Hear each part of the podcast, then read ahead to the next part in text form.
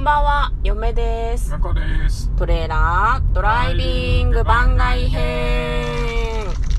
はい、始まりました。トレーラードライビング番外編。この番組は映画の予告編を見た嫁と婿の夫婦が内容を妄想していろいろお話ししていく番組となっております。運転中にお送りしているので安全運転でお願いします。はい、今日は映画を見てまいりました。は何の映画を見てきたかと言いますと、こちらです。ようこそ映画音響の世界へ。はい。はい。こちらですね、え2020年8月28日ぐらいから公開になっておりました94分の映画となっております。なお、こちらですね、私たち妄想していない作品となっ。ております。ドキュメンタリーだからね。そうなんですよ。まあ、映画 .com さんに掲載して、掲載されておりました項目をちょっと読みますと、ハリウッドの映画音響にスポットを当てたドキュメンタリー、1927年に初の陶器映画ジャズシンガーが誕生して以来、常に進化を続けている映画音響について、えー詳しく取り上げ、映画における音の効果と重要性に迫っていった作品となっております。実在の映画監督の方とか、音響に携わる様々な人々のインタビューも作品の中に取り込まれているということで、まあ、今日日曜日だしね、見に行こうかということで、見てきました。はい。はい。で、今日は、ネタバレありっていうのもなんかちょっとおかしい話だけどね。まあ、そうね。事実なのよ、ネタバレっていうか。うん。まあ、あの、公開された内容を、まあ、私たちがペラペラっと喋っちゃうかもしれないんですけど、あの、メモしたりしてたわけじゃないので、もしかしたら誤りがあったりとか、お名前が違ったりすることがあるかもしれないので、そこは大変申し訳ないんですけど。みそう、んあと、あれですね、あの、まあ、字幕放送しかしてないんですけど、うん。うん。あの、あれですよ。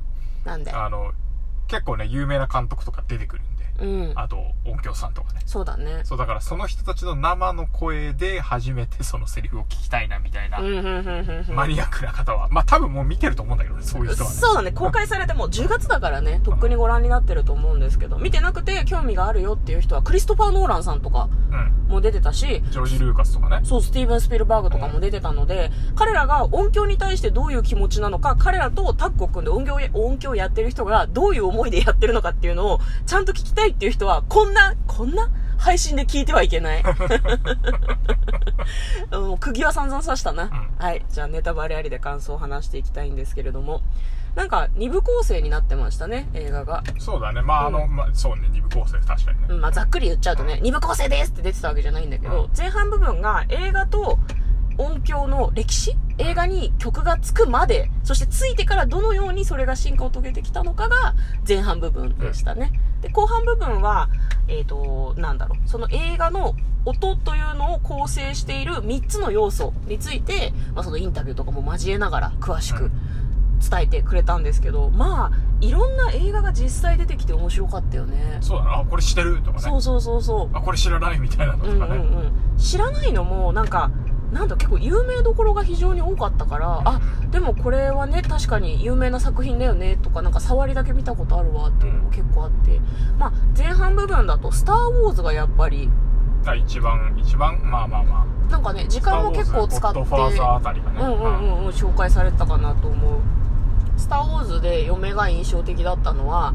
あのあれあれ注意うん。うんうん。チューバッカの声ってあるじゃないあの声ってあれなんだってクマうん。うん。実在するすごいなんか人に慣れたクマのプーっていう名前の、もうあれだよあれだよ。あのウィニー・ザ・プーじゃなくてプーっていう名前を付けられたクマがいてそのクマの声を録音して使ったんだって。多分ちょっと調整とかはしてるんだろうけど、なんかその感情を込めたその生き物の声みたいなのを取りたいっていう風になっていろんな動物の声を取り続けてやつの声が一番みたいな話になったらしいですね。そそれ知らなかったからちょっと面白かった。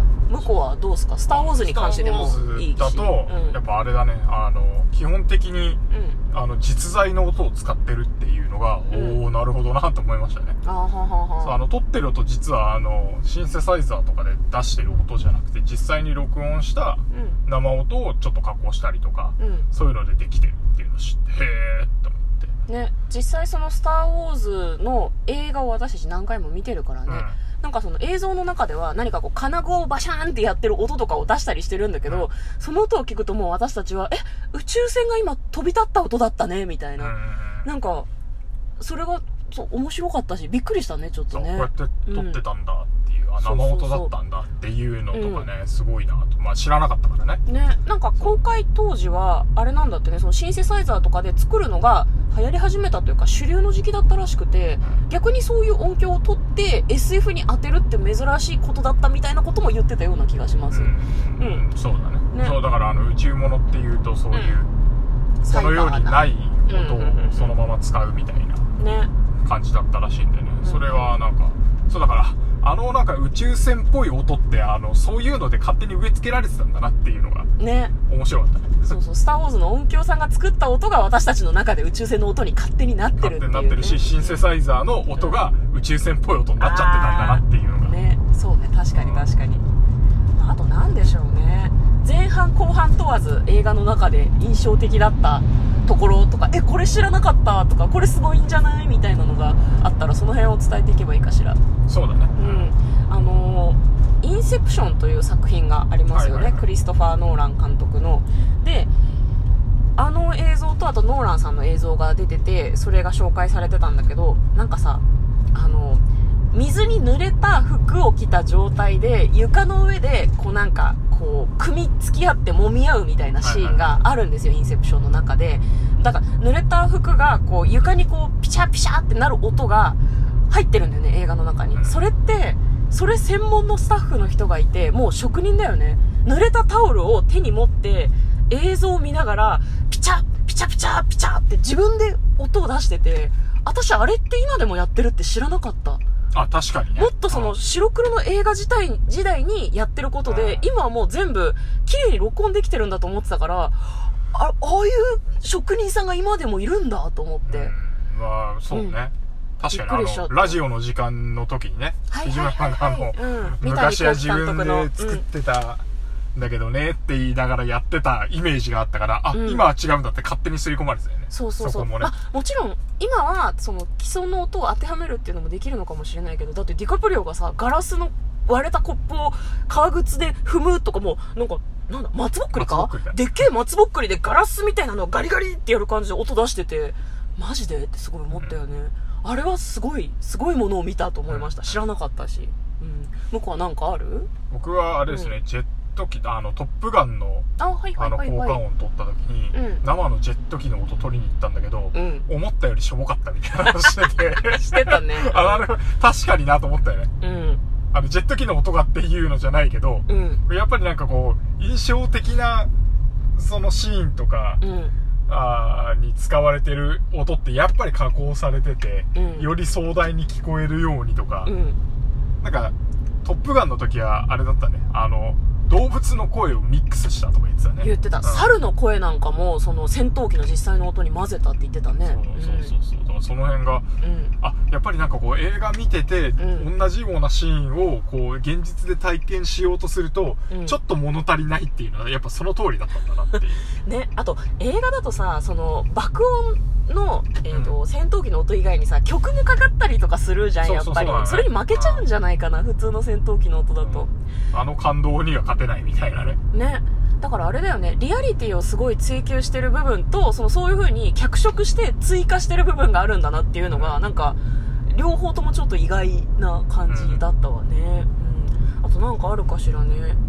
ああれあれ。アフレコとかも結構アフレコじゃないやアフレコもしてるみたいな話もねしてたよね。そうだね。トム・ハンクスとかそのトム・ハンクスじゃない俳優さんが喋るシーンなんだけどトム・ハンクスの声もかぶっちゃうから実際その来てもらってアフレコしたんだっていうようななんか話を鳴きしてる人も声がねちっちゃかったらしくてね。うんうん。鳴き声を大きくするためにトム・ハンクスの声だけ別で撮ってうん。であの実際の鳴き声の音を結構ボリューム上げてトム・ハンクスの音は後から入れたのでボリューム下げて流してるとかね。ねそういう話もしてました、まあ、あとあれだよねその音音と映像が組み合わさったものが映画で映像がどんなに良くても音が入らなかったりとか音がいまいちだったりすると観客がこう心をこう持っていきづらい感じの映画になってしまうみたいな話をしていて。そう最初の方になんか言ってたね、言ってた2つでできてますって、うん。映像と音響って言っててうん。おおそっかーってなんか改めて言われたけど。そうそうそう、そうなんだけど。そうだうんうんうんあのしかも冒頭でね、あの、サイレント映画と、うんあの、音がついてる映画と、こう、スイッチでね、そうそうそう見せてくれるシーンがあって。パッパって比較してくれていや、うんその通りだわって思っちゃったもんね。そう、そうなんだよね。なんか、だからそういう音響関係の職人、職人技を持っているような人たち、才能豊かな人たちによって、映画にこう、なんだろう、命が吹き込まれてると言っても過言ではないのかなと全然過言じゃないね思ったよね、すごくね。そうなんだな、やっぱりって思ったよね。うんうんうん。なんかその映画の冒頭の部分にね、なんか人間が最初に聞こえるようになるのは音ですみたいな感じの。あれも良かったね。うん、導入部分もね、すごく。五感のうち、んあの、初めて使う感覚は、うん。あの、聴覚だみたいなこと言ってたね。ね。なるほどって。本当だよね。で、その音響の職人の人たちも、すごくその昔からやられてる方もいるし、最近始められて、すごいなんかビッグな映画監督と一緒に仕事してる人とかもいるんだけど、なんか、なんて言うんだろうな。あの、みんなね、やっぱりすごいたくさん苦労してるんだけど、あの、映画に出てきてる人たちはすごく楽しいし、映画に関われてハッピーっていうのをうん前面に出してくれてたんだけど、あれだよね、最後の最後にね、一応、その、仕事のしすぎでノイローゼになってしまったっていう方もやっぱ中にはいらっしゃって、だね、あうんの、仕事じゃない世界に片足を突っ込んどくのは大事なことだって言ってて、おやっぱそういう、そういう世界なんだなっていうのはね、そうそうそう。映画全編を見てると、音響の仕事したいなっていう人もいるかもしれないけど、最後にやっぱりそこは釘を刺したかったのかなとはちょっと思っちゃったよね。うん。楽しいだけじゃないぞっていう。ね。